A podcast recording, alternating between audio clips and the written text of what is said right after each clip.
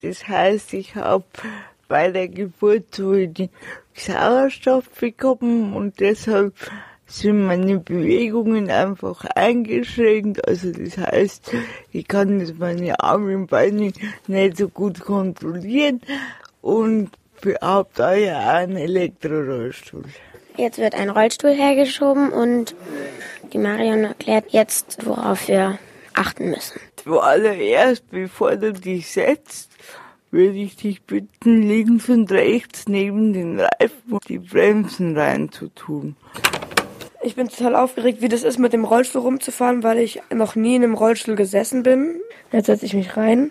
Fühlt sich auf jeden Fall ziemlich cool an, hier so zu, zu sitzen.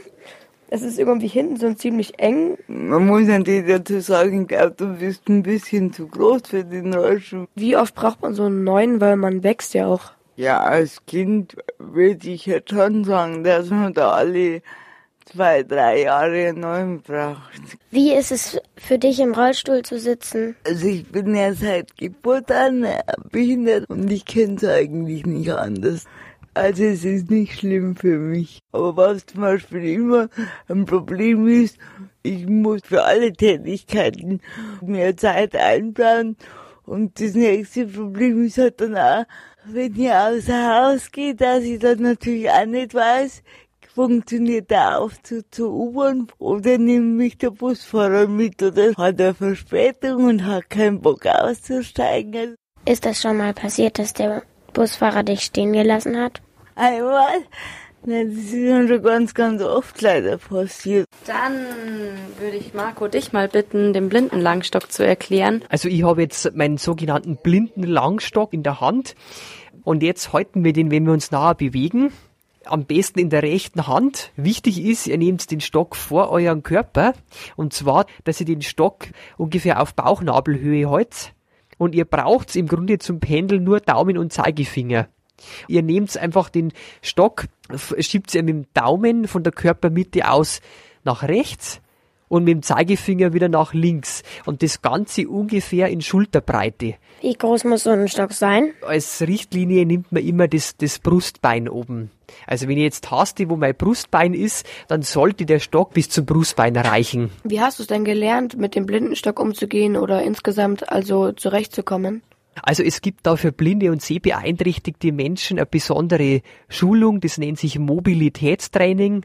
Und da lernt man eben erst einmal die Grundtechniken äh, zur Handhabung vom Blindenlangstock.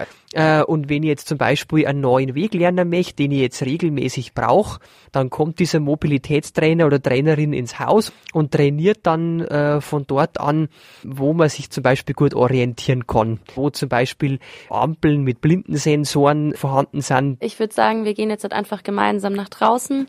Wir nehmen einen Rollstuhl mit und ähm, jeder von euch nimmt bitte den eigenen Blindenlangstock, weil ihr unterschiedliche Größen habt. Die Kurzwelle auf Radio Feuerwerk 92.4. Hier sind Blätter und Laub. Ich hoffe, es ist noch keine Hundekacke. Nee, da ist keine, habe ich gerade geguckt. Genau, du darfst dann wieder in meine Richtung. Ich fahre jetzt mal der Marion hinterher.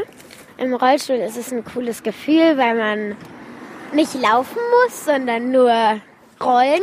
Wenn du den ganzen Tag im Rollstuhl sitzen würdest, glaubst du, dass es dann auch noch immer cool ist? Nein, nicht wirklich, glaube ich nicht. Man muss sich mit den Armen ziemlich äh, kräftig anschieben, damit man mal losfährt und so. Und das ist ein bisschen anstrengend. Wir stehen jetzt an einer Kreuzung. Jetzt gehen wir, fahren wir einen Bordstein runter. Ui, das hat ganz schön gewackelt. Möchtest du auch gerne einmal ausprobieren, über die Straße zu gehen? Ja. Traust du dich das? Ja, Hörst du, ob irgendwo ein Auto kommt? warte, ich kann gut hören. Da kommt ein Auto. Jetzt, genau, jetzt gehen wir aber weil wir sind jetzt mitten auf der Fahrbahn. Dann gehen wir einfach weiter. Clemens, da, jetzt muss ich kurz vorausgehen. Noch ein Stückchen, noch ein Stückchen. Also ich habe gar nicht mehr gespürt, wo die Straße war. Ich bin einfach vorgegangen. Warum hast du nicht gewusst, ob du noch auf der Straße bist oder was da kommt vor dir? Ich habe es irgendwie anders eingeschätzt und das ist für mich irgendwie sehr schwer, dann zu wissen, wo ich entlang muss. Ich wollte dich nur warnen, aber da war schon fast zu spät. Du bist, wärst nämlich jetzt mitten auf der Fahrbahn stehen geblieben, als du das Auto gehört hast. Hast du das gemerkt? Ich habe die Kante, die Bordsteinkante gespürt und wusste ungefähr, wie viele Schritte das ich habe, bis ich wieder auf der drüberen Seite bin. Man kommt schlecht auf den Bordstein hoch. Oberkörper nach hinten. Ich muss meinen o Oberkörper nach hinten legen. Super.